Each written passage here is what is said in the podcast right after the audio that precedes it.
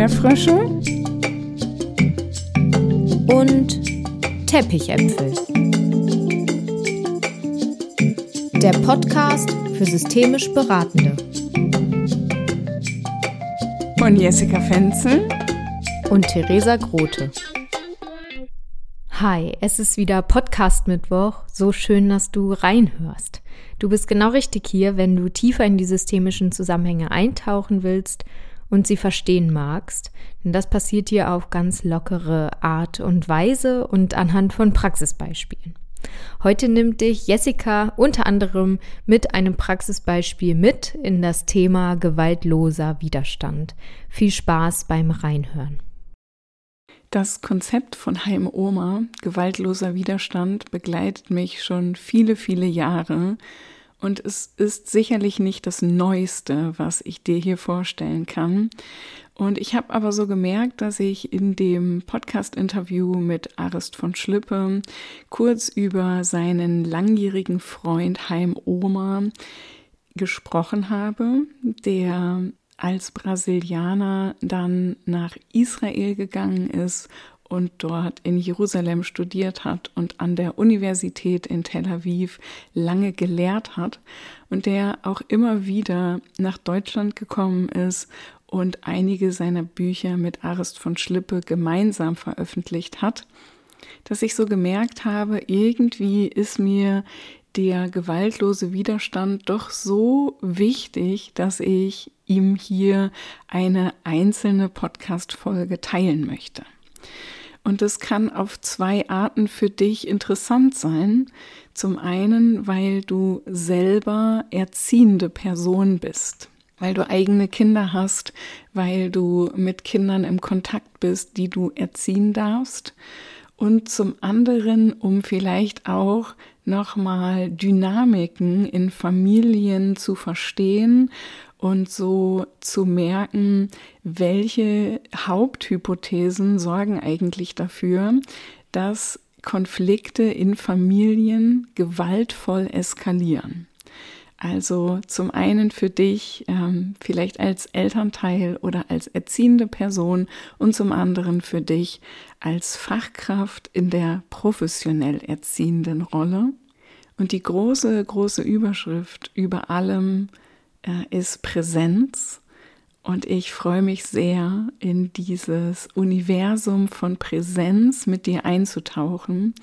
Und denk mir so, auch wenn du vielleicht nicht zu den beiden Personengruppen gehörst, die ich jetzt beschrieben habe, ist das Thema Präsenz und was Präsenz kann auch gerade wenn ich als systemische Beraterin, als systemischer Coach, als Therapeutin für andere präsent bin, was das für einen Unterschied machen kann, der einen Unterschied macht. Das Konzept der neuen Autorität wird bereits von vielen Fachkräften als professionelles Werkzeug genutzt und entwickelt sich stetig weiter. Die Titel der Bücher von Heim Oma haben mir Lust gemacht, da reinzutauchen. Sie heißen Autorität durch Beziehung, Stärke statt Macht und Autorität ohne Gewalt. Im englischsprachigen Raum hat sich das Konzept NYR etabliert, was bedeutet Nonviolent Resistance. Und Heim Oma bedient sich aus Elementen der systemischen Therapie, insbesondere auch der Grundhaltungen. Er bedient sich am Portfolio der humanistischen Psychologie und webt aber auch verhaltenstherapeutische Vorgehensweisen mit ein. Das heißt, dass du hier vielleicht beim Zuhören dieser Podcast-Folge Dinge wiedererkennst und du sagst, ach, das kenne ich ja schon aus anderen Podcast-Folgen und dass es vielleicht gleichzeitig auch Stellen geben wird, die dich irritieren könnten und wo du dich so fragst, naja, ist das wirklich systemisch? Und es könnte sein, dass hier ein Anleihen aus der Verhaltenstherapie gemacht wird, um bestmöglichst Ansätze und Herangehensweisen zu kombinieren. Denn ich weiß nicht, ob du dir das vorstellen kannst, wenn in einer Familie ein Kind lebt, meistens ist es nur ein Kind, auch wenn es Geschwisterkinder gibt, dieses eine Kind, was den kompletten Familienalltag auf Trab hält. Dieses Kind, was seine Wünsche mit aller Macht durchdrückt, ohne Rücksicht auf Verluste und wo es wirklich darum geht, dass dieses Kind den Alltag dominiert, so dass die Eltern beschreiben, sie haben Angst nach Hause zu kommen, weil ihr Kind dann da ist.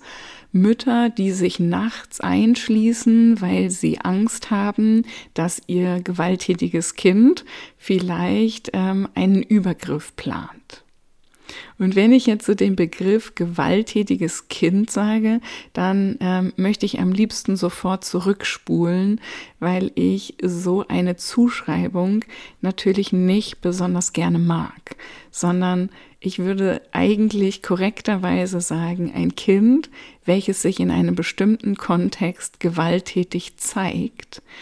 Und auch diesen Kindern unterstelle ich, dass sie ihre Eltern nicht bewusst und absichtlich fertig machen wollen, demütigen wollen, verletzen wollen, aber dass sie manchmal einfach zu diesem Mittel greifen, weil sie sich eine Auswirkung dadurch erhoffen, die sich vielleicht stimmiger oder dienlicher für ihr eigenes Leben anfühlt, als die Erziehungshaltung, die aktuell in der Familie gelebt wird.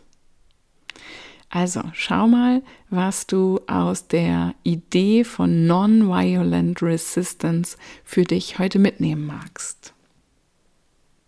In unserer Gesellschaft scheint es eine Gemeinsamkeit zu geben, dass autoritäre Erziehung grundsätzlich abzulehnen ist. Sicher tragen die geschichtlichen Ereignisse aus dem Zweiten Weltkrieg und auch äh, der damit einhergehende autoritäre Erziehungs- und Bildungsrahmen dazu bei, dass die Begriffe Autorität und autoritär eher negativ konnotiert werden und vielleicht auch eher damit verknüpft sind, dass sich Kinder ungünstig entwickeln oder dass der autoritäre Einfluss wenig dienlich für die Entwicklung sei. Das Adjektiv autoritär und das Substantiv Autorität werden häufig gleichgesetzt, was auch zu Widersprüchen führt.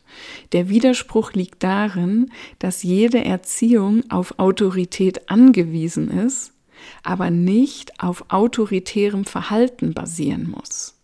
Es ist vor allem so, dass vom Substantiv Autorität das Adjektiv autoritativ ist und zum Adjektiv autoritär das Substantiv Autoritarismus ist. Okay, ich kann diese Worte kaum aussprechen, aber wieso es mir wichtig ist, ist, dass wir Autorität oder ein Rollenverständnis nützlich empfinden, wo wir Kindern auch mal sagen, wo es lang geht und wo wir Grenzen setzen und Regeln aufstellen. Aber das muss nicht autoritär durchgesetzt werden und darf in einer systemischen Grundhaltung passieren. Und insgesamt bedeutet Erziehung immer auch eine andauernde, selbstkritische Reflexion des Handelns dem Kind gegenüber. Um mit dir hier in dieser Folge tiefer in den gewaltlosen Widerstand einzutauchen, möchte ich dir Manuel, 13 Jahre, und seine Familie vorstellen.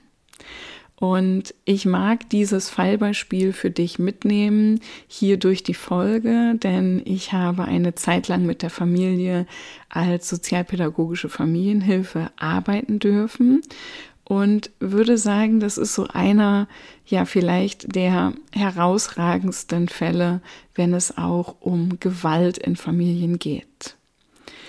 Es ist immer wieder so, dass eine Beziehung hergestellt wird zwischen Präsenz und Gewalt. Das heißt also, wenn Eltern aus ihrer Präsenz rausgehen, dann steigt der Faktor an Gewalt.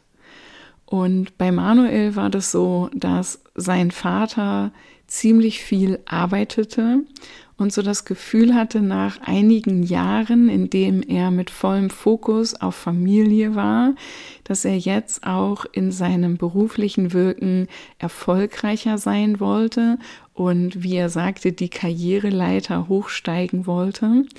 Und Manuels Mutter war ein paar Mal in der Klinik gewesen, um, wie sie es nannte, ihre psychische Störung behandeln zu lassen und war sehr darauf fokussiert, gesund zu sein und sich Bedingungen auszusetzen, die ihrer eigenen seelischen Gesundheit dienlich waren. Und das war nicht immer der Kontakt mit ihren beiden Kindern. Manuel hatte noch eine jüngere Schwester. Und all das, was ich hier beschreibe, ist natürlich ein gewachsener Prozess, etwas, was nicht von heute auf morgen passiert, sondern wo man so das Gefühl hat, das steigert sich von Woche zu Woche zu Woche. Und als ich die Familie kennengelernt habe, hatte sich Manuel schon an so eine ähm, Machtposition in seiner Familie gewöhnt.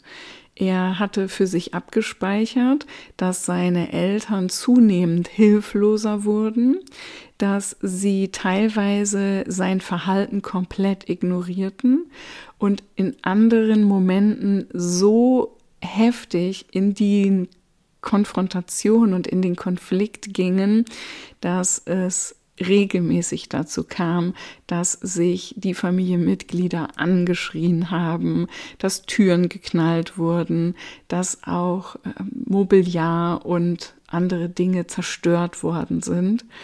Und man konnte wie so eine Art Entweder-Oder-Muster erkennen. Das heißt, entweder eine heftige Konflikteskalation oder das komplette Ignorieren, so nach dem Motto, den haben wir eh nicht mehr unter Kontrolle, also schützen wir uns und ziehen uns so weit zurück, soll er doch da oben machen, was er will. Manuel zeigte aggressive Verhaltensweisen gegenüber seinen Eltern, nicht gegenüber seiner Schwester und auch gegenüber Mitschülern. Es kam zu Schlägereien, zu Einschüchterungen und er hatte meistens in seinem Schulrucksack auch ein Messer dabei. Es ging um Zerstörung von Eigentum und auch Diebstahl.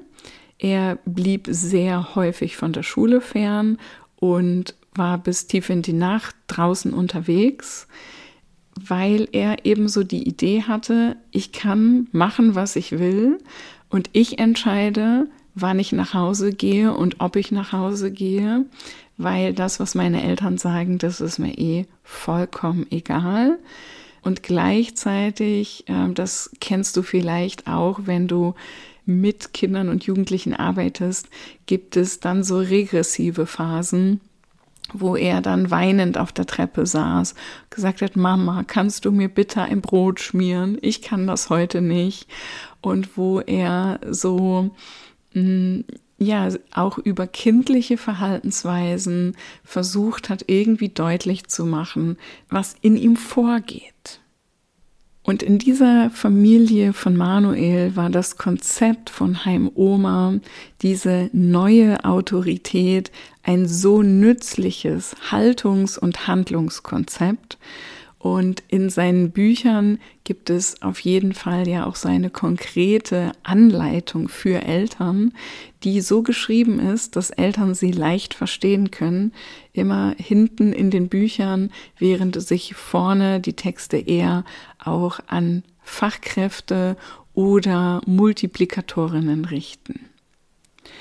Das Konzept der neuen Autorität ist in all seinen Methoden und Ausführungen an eine Grundhaltung gebunden, die auf positiven Werten basiert. Das ist einfach allen so wichtig, vielleicht eben auch, weil immer wieder diese Autoritätsbiografie unseres Landes damit reinspielt.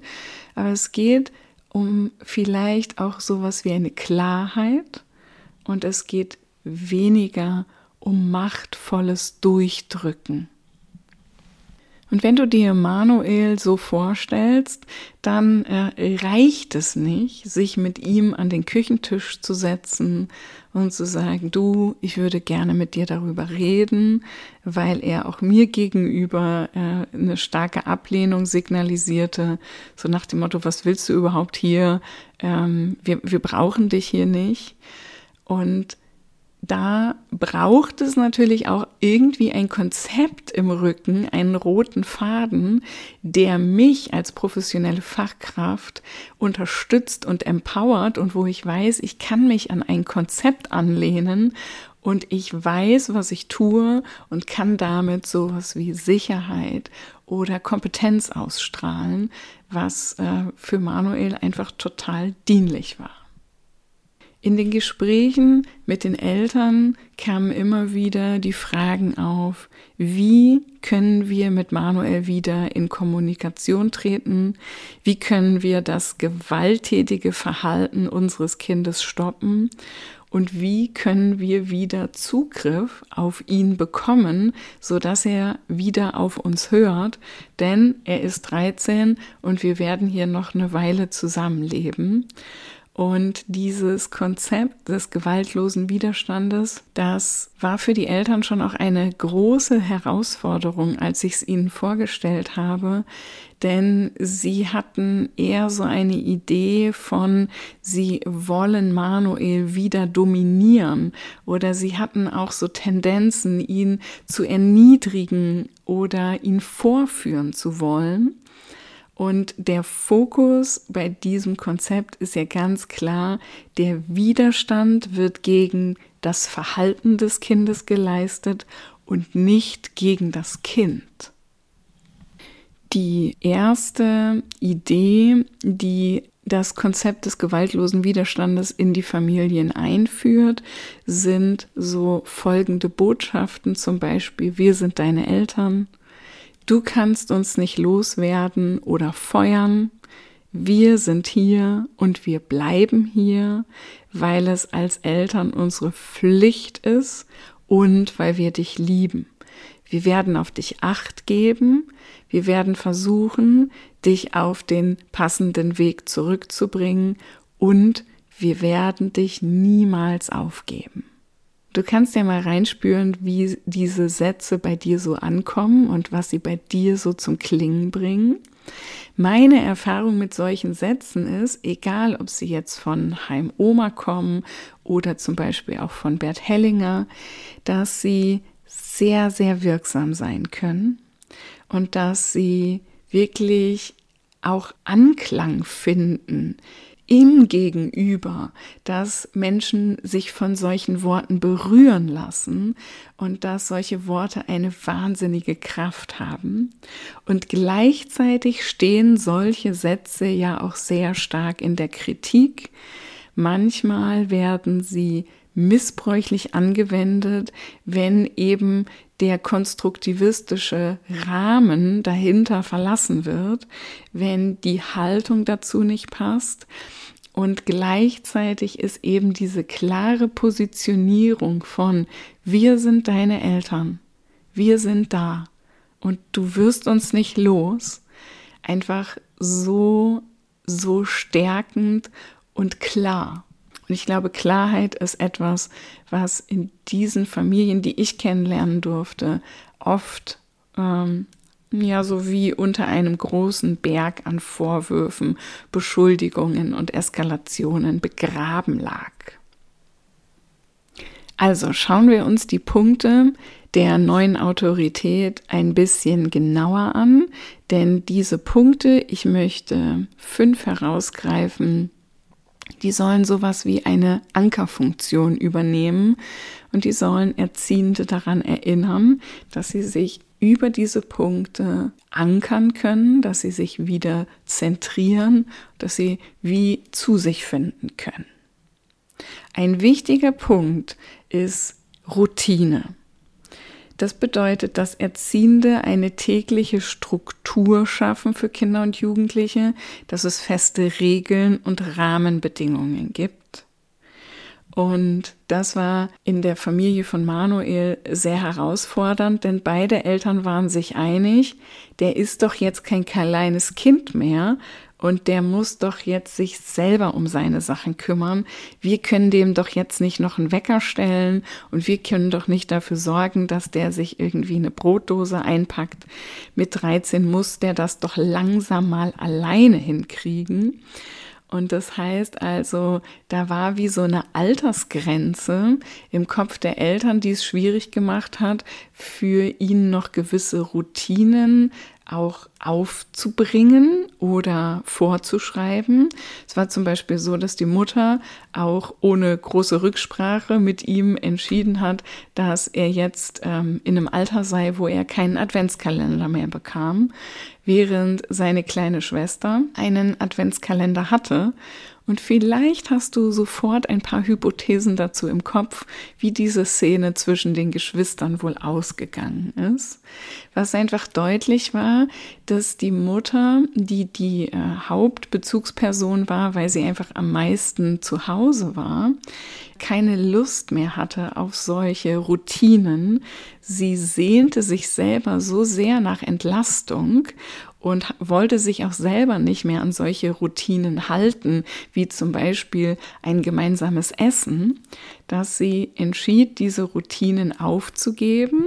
Und mit dem Konzept von Heim Oma äh, wurde deutlich, dass diese Routinen einen sehr stabilisierenden Faktor abgeben. Die nächste Ankerfunktion habe ich schon angekündigt, nämlich Präsenz. Dabei strahlen Erziehende sowas aus wie ich bin hier und ich bleibe hier und ich bleibe hier, auch wenn es unangenehm wird und auch wenn du mich vielleicht wegschicken willst oder auch wenn Gefahr droht oder Probleme eskalieren. Das bedeutet nicht, dass Eltern, wenn sie Präsenz zeigen, ihre Kinder auf Schritt und Tritt verfolgen und alles kontrollieren, sondern dass es wirklich auch darum geht, diese Präsenz auf unterschiedliche Art und Weise zu zeigen.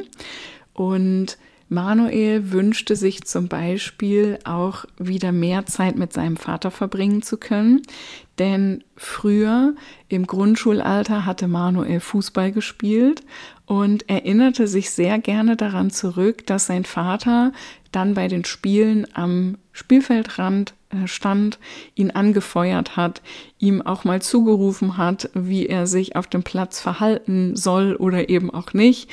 Und dass diese Zeiten, wo der Vater auch wirklich mit Manuel unterwegs war, so komplett verloren gegangen sind. Und Manuel konnte einfach sehr klar auch äußern, wie er sich die Präsenz seiner Eltern wünschte. Um den Begriff der Präsenz greifbarer zu machen, können wir sie einerseits in innere und andererseits in äußere Präsenz unterteilen. Die innere Präsenz beschreibt das Bewusstwerden für Erziehende zum einen darüber, dass das Kind oder der Jugendliche sie noch braucht, auch wenn er sich möglicherweise entgegengesetzt verhält und zum anderen, dass ihnen klar wird, dass die eigenen Stärken das Kind schützen und dessen Wohlbefinden sichern. Erziehende dürfen präsent sein und ihren Kindern und Jugendlichen zutrauen, dass sie Herausforderungen auch erfolgreich alleine lösen können. Sie dürfen dem Kind zutrauen, dass es wohl möglich auch ungünstige Botschaften verkraften wird. Die äußere Präsenz der Erziehenden besteht darin, psychisch und emotional für das Kind da zu sein und es genau das auch wissen zu lassen. Außerdem äußert sie sich darin, dass diese Präsenz auf Dauer angelegt ist und sich in Routinen und Klarheit widerspiegelt. Darüber hinaus wird dem Kind entgegengebracht, dass die Erziehenden immer da sind und aufpassen, aber bei gefährlichen oder auch aggressiven Verhaltensweisen Widerstand leisten. Aus diesen Gedanken sind für Heim Oma mit der Zeit sechs Aspekte der Präsenz entstanden. Die physische Präsenz, die emotional-moralische Präsenz, die intentionale Präsenz, die pragmatische Präsenz, die internale Präsenz und die systemische Präsenz. Die mag ich hier einmal im Schnelldurchlauf kurz vorstellen. Unter der physischen Präsenz wird die räumliche, geistige und zeitliche Anwesenheit von Erziehenden im Alltag verstanden. Oft entstehen schwierige Situationen zu Zeitpunkten und an Orten, wenn Erwachsene nicht anwesend sind oder manchmal meiden Erziehende bewusst auch diese Orte. Bei Manuel war es zum Beispiel so, dass die Eltern gar nicht wussten, wo er seine Nachmittage und Abende verbringt. Und auf meine Nachfrage, ob sie das nicht auch mal rausfinden wollen, hatten sie so die Idee, nee, wenn wir das wissen, dann geht es uns noch viel schlechter damit, also lassen wir ihn mal. Die Erhöhung der körperlichen Präsenz führt zu einer stärkeren und intensiven Anwesenheit.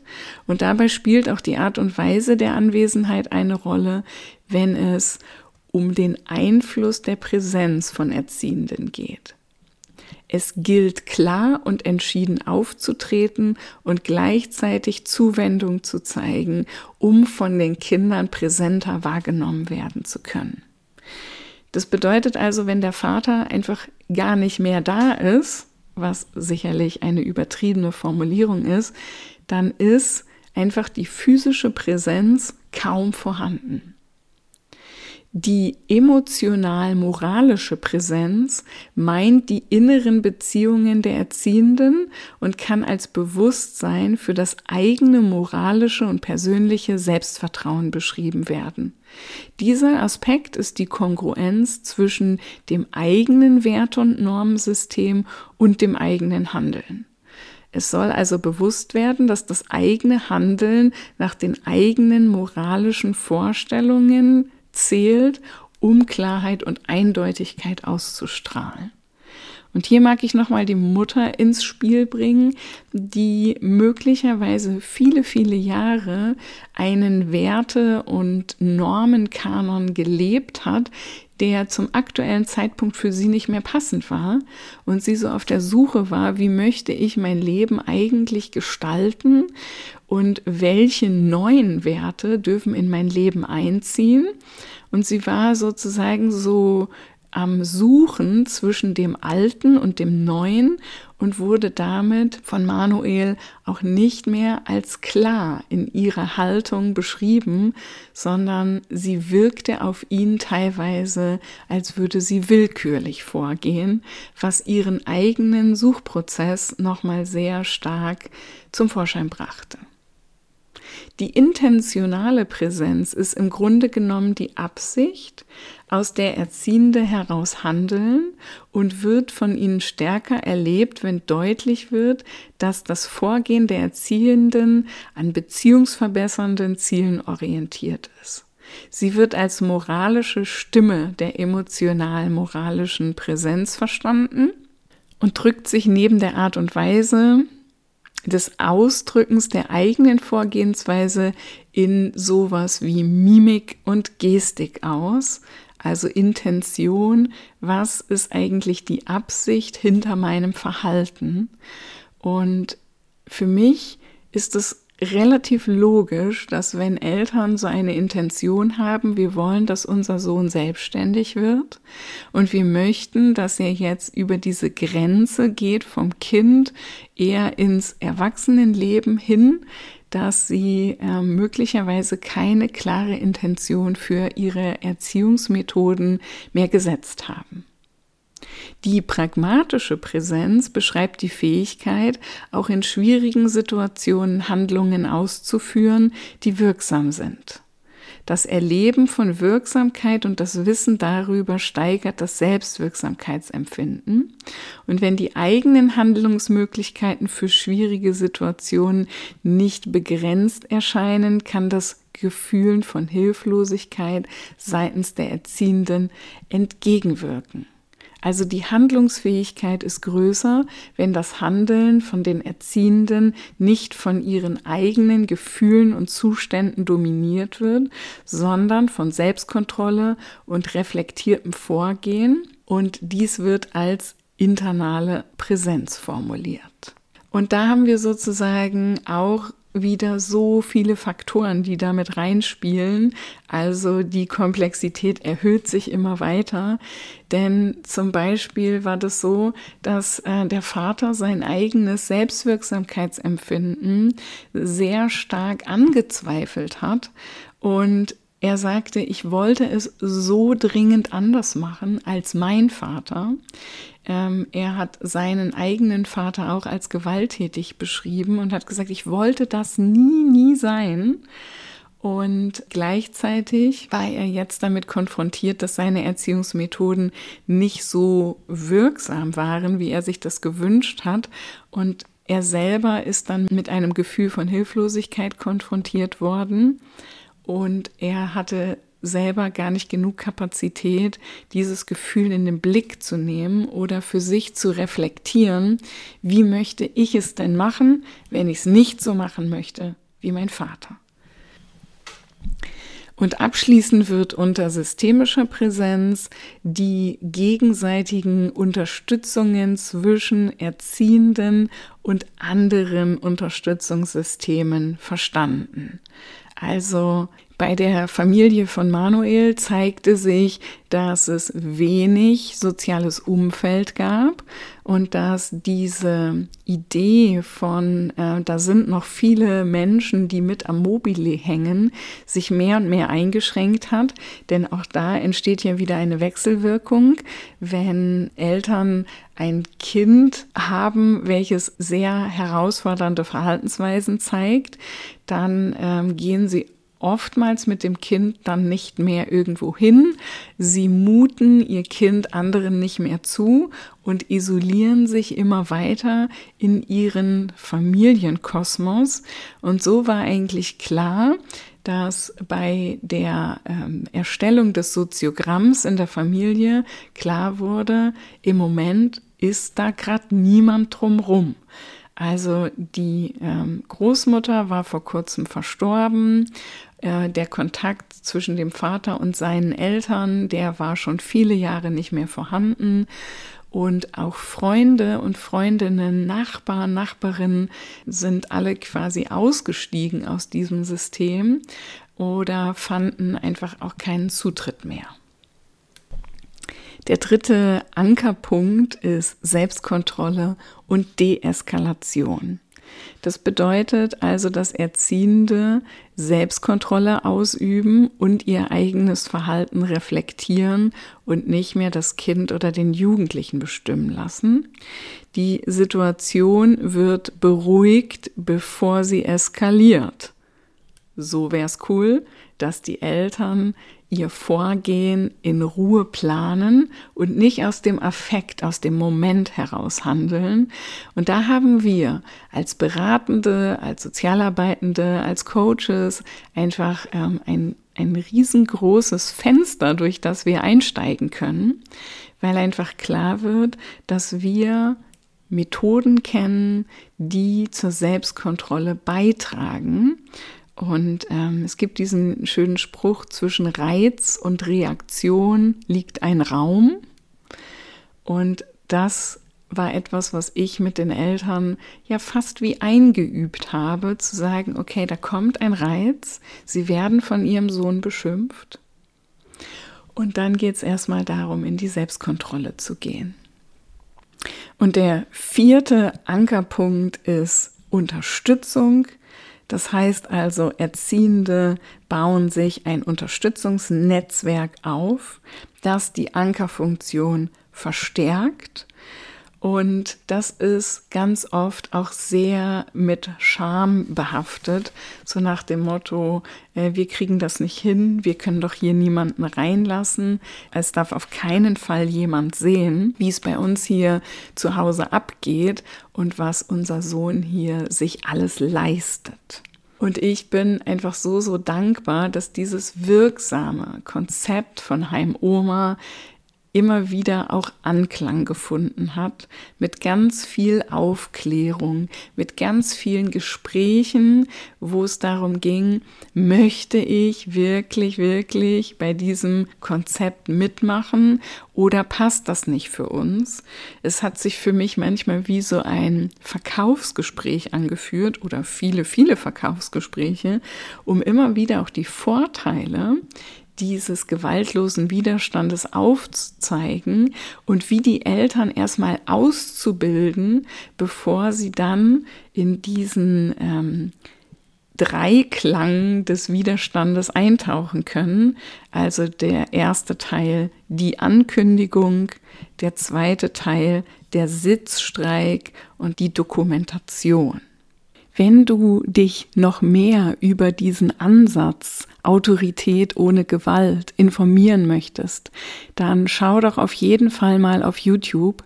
Ich habe bei meiner Recherche gesehen, dass es dort eine Menge Videos mit Heim Oma direkt gibt, wo er von seinem Konzept berichtet. Und ich finde das immer so unfassbar charmant, wenn man das von den Erfindern, Erfinderinnen direkt erfahren und hören kann, weil dann auch der Vibe nochmal so rüberkommt. Das, was ich mit dieser Folge versucht habe, war dir Lust zu machen, dich mit diesem Konzept zu beschäftigen, auch zu teilen, dass ich es unfassbar wirksam und nützlich finde und dich über das Fallbeispiel mit Manuel und seiner Familie so ein bisschen auch mit reinzunehmen in meinen Kosmos und wie ich mit dem Konzept gearbeitet habe. Ich denke, dass es dich vielleicht auch interessiert, wie es mit Manuel und seiner Familie weitergegangen ist. Und man kann da ja keine Wirklichkeit beschreiben.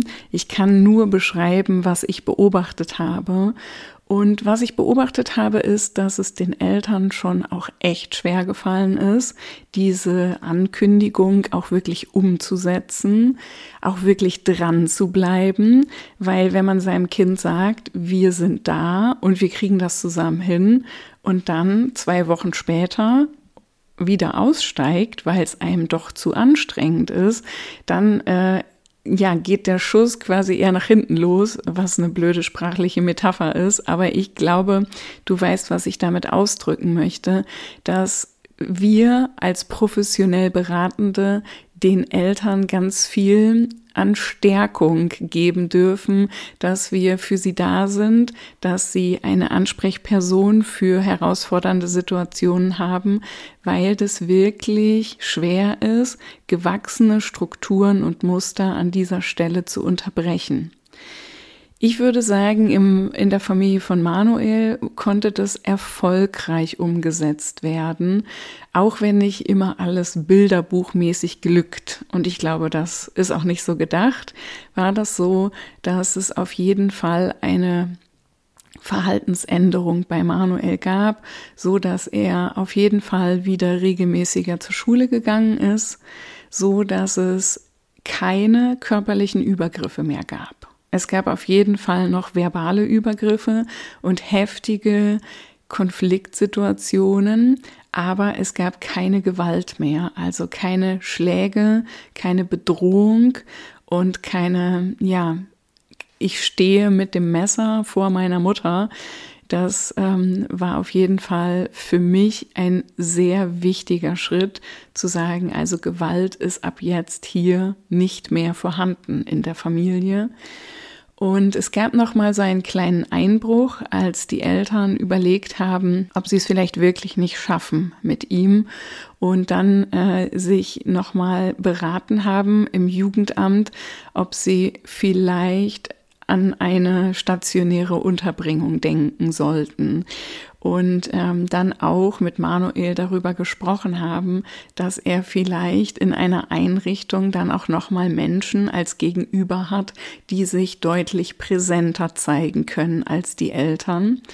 Und das war sicherlich für Manuel schwierig, weil er es als Zurückweisung empfunden hat, da er sich vorher halt versucht hat, wirklich auch anzustrengen und auch mitzuwirken und auch seine Gewalt deutlich reduziert hat. Und als dann das Gespräch auf die stationäre Maßnahme ging, war das äh, für ihn so wie, ähm, ja, und wieso habe ich mich dann eigentlich so angestrengt und wieso habe ich das hier eigentlich alles mitgemacht? Und als das dann aber vom Tisch war und die Eltern für sich klar waren, dass sie es als Familie zusammen schaffen wollen, da äh, ja waren sie einfach auf einem ziemlich guten Weg, zumindest so, dass auch ich als Beratende die Familie nicht weiter unterstützt habe. Wenn du Fragen dazu hast, wenn du vielleicht tiefer mit mir eintauchen möchtest, wenn du ähm, eine Videosequenz mit Heim Oma gesehen hast und dann dich gerne mit mir austauschen möchtest, ich freue mich darüber. Ich freue mich immer über eure E-Mails, über eure Nachrichten, über eure Anfragen und ja, nimm sehr, sehr gerne Kontakt auf. Dann können wir vielleicht auch über den gewaltlosen Widerstand diskutieren. Vielleicht stößt es bei dir ja auch auf Widerstand, den wir beide gewaltlos lösen dürfen. Also wie auch immer, ich freue mich auf Kontakt.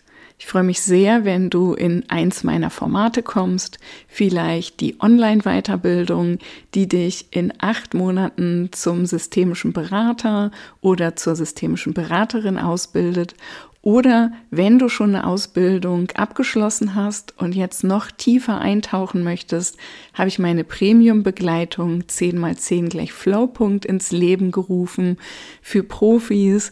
Und diese abendlichen Treffen sind dann dafür da, Fälle einzubringen, Methoden auszuprobieren, in den Austausch mit anderen zu gehen und sich vielleicht nochmal so kleine Häppchen an Input von mir abzuholen.